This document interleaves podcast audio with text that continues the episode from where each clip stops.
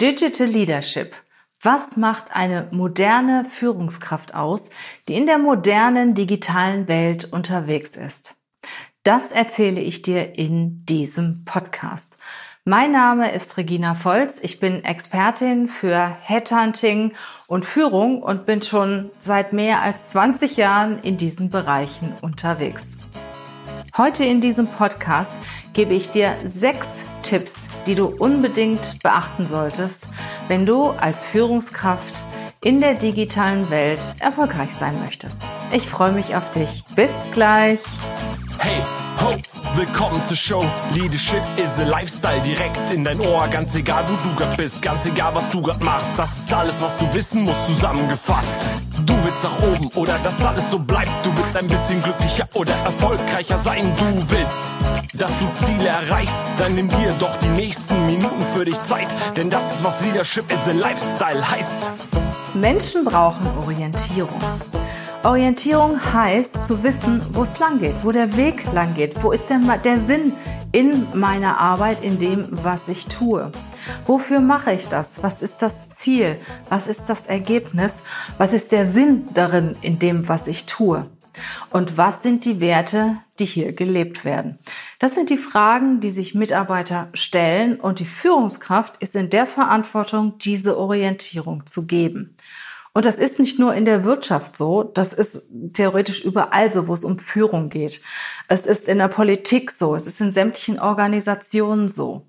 Wir möchten gerne wissen, wo der Weg hingeht und wenn wir das unterstreichen können und wenn wir damit ja einverstanden sind, folgen wir und engagieren wir uns auch. Wir brauchen einen Sinn. Wir möchten den Sinn sehen in dem, was wir tun, in unserer Arbeit und möchten ein gewisses Ziel verfolgen. Und dafür ist die Führungskraft verantwortlich, diese Orientierung zu geben.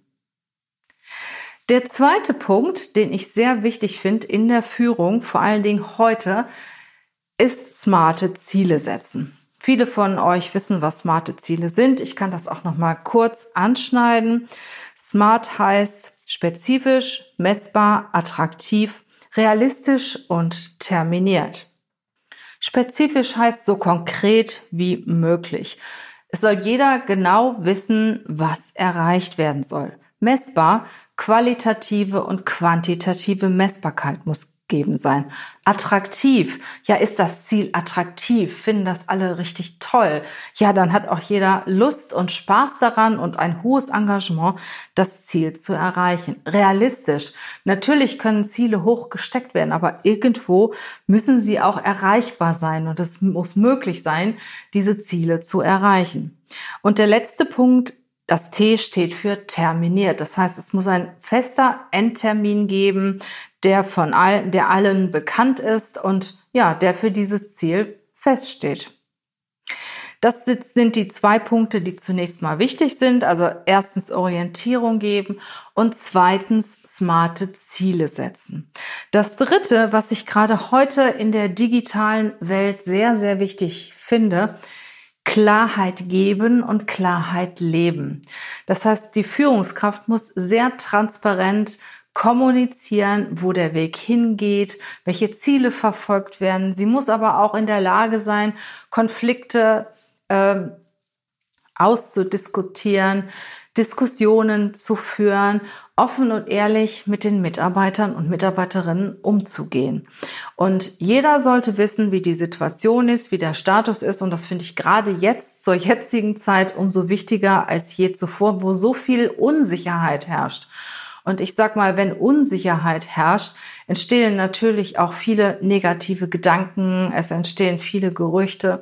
Und ich habe die Erfahrung gemacht in meiner langjährigen Führungskarriere, dass es am besten ist, immer klar und offen ja mit den Mitarbeitern zu sein, mit den Mitarbeitern zu diskutieren und sie auch einzubeziehen in die Themen, die im Moment aktuell sind. Der vierte Punkt ist ein direktes Feedback geben. Also ich bin ein Freund von sehr direktem Feedback. Positiv, jedoch auch negativ. Das heißt, im positiven Sinne sowieso, also wenn ich irgendetwas gut finde, Anerkennung findet jeder gut und ich bin auch der Meinung, dass äh, Mitarbeiter und Mitarbeiterinnen ein Feedback bekommen sollten, wenn sie einen guten Job gemacht haben. Wenn der Job besser gemacht werden kann, beziehungsweise wenn es etwas zu verbessern gibt, dann kann man auch darüber sprechen und sollte man auch sehr zeitnah darüber sprechen, ähm, darüber sprechen, was an der Arbeit gut ist, was man noch besser machen kann. Ja, und vor allen Dingen, wie man das machen kann. Ne? Viele machen so den Fehler und sagen, nee, das ist nichts, also das machst du jetzt nochmal. Aber der Mitarbeiter weiß nicht, wie er das machen soll und was die Führungskraft erwartet. Und das finde ich ganz, ganz wichtig. Das hat auch wieder ein Stück, Stück weit mit Klarheit zu tun. Ganz klar die Erwartenshaltung zu kommunizieren. Das erwarte ich von dir. Das musst du noch ein Stück nachbessern und so kannst du das tun. Und die Führungskraft muss ja nicht selbst die Hilfestellung geben. Sie kann auch jemanden äh, bereitstellen, der Hilfestellung gibt. Auf jeden Fall muss sie dem Mitarbeiter ermöglichen, das Ziel zu erreichen und auch ein Stück weit auf dem Weg begleiten. Der fünfte Punkt ist, den ich in der Führung vor allen Dingen jetzt im Moment sehr, sehr wichtig finde. Das sind regelmäßige Meetings im Team und auch persönlich. Mittlerweile, ich weiß, wir haben alle äh, irgendwie die Nase voll von den ganzen virtuellen Meetings, von den ganzen Video-Meetings. Ich finde es trotzdem wichtig, dass man sich jeden Morgen so zum Auftakt einmal kurz bespricht, was liegt an, was ist die Herausforderung für den Tag. Können wir irgendwo unterstützen?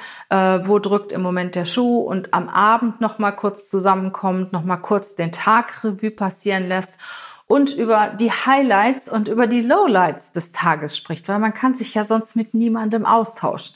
Und ich mache das jeden Tag mit meinen Mitarbeitern, einmal morgens, einmal abends.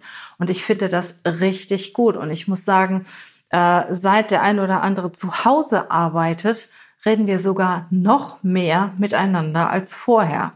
Und ich finde das wichtig und absolut erforderlich, dass jeder so seine Highlights des Tages teilen kann, die Erfolge teilen kann, aber auch das teilen kann, was nicht so toll gelaufen ist, weil geteiltes Leid ist halbes Leid und auch die, die Kollegen entsprechend darüber informieren. Der letzte Punkt ist, der sechste Punkt, den ich gerade auch im Moment besonders wichtig finde, gerade in, im digitalen Umfeld, dass wir uns auch gegenseitig nochmal als Mensch sehen, dass die Führungskraft sich auch um die Mitarbeiter kümmert. Manche Führungskräfte haben ihre Mitarbeiter schon ein halbes Jahr nicht gesehen. Und äh, da kommt natürlich leicht die Versuchung, dass man sich gar nicht mehr so umeinander kümmert und auch gar nicht mehr persönlich spricht. Und da finde ich, ist jede Führungskraft verantwortlich, dass sie regelmäßig mit ihren Mitarbeitern, mit jedem persönlich auch spricht, hey, wie geht's dir eigentlich? Ne, klappt das zu Hause bei dir?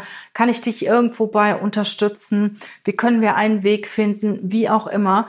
Ich finde, diese Gespräche, die früher ja auf dem Flur stattgefunden haben oder im Aufzug, wenn man zusammen Aufzug gefahren ist, am Kopierer oder sonst wo, die finden ja heute gar nicht mehr statt.